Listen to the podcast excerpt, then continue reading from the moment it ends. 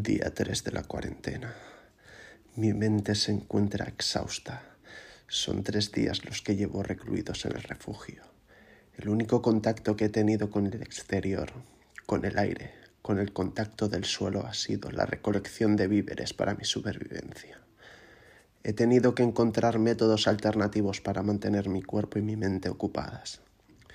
Pensé que la reclusión sería fácilmente soportable, pero el hecho de saber lo que hay fuera me lleva a un pensamiento de delirio.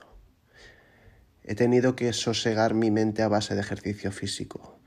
Nunca había considerado que algo tan nimio como dedicarle unos minutos al día pudiera tranquilizar mi mente.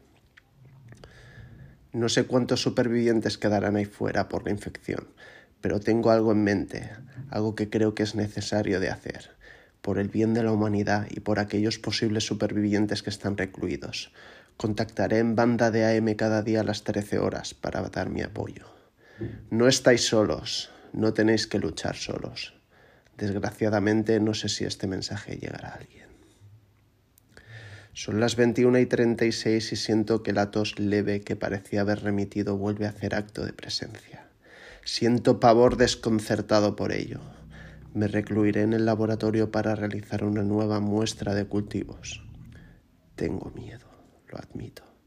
Mi fragilidad humana se ve comprometida por algo que, de lo que no estoy preparado. Mi cuarentena en el día 3 está a punto de llegar a su fin y todavía no sé la causa de la propagación vírica. Se especulan muchas cosas. Escucho emisiones desconocidas que emiten en noticiarios de dudosa credibilidad. Pero a estas alturas, llegados a este momento, ya no sé qué pensar.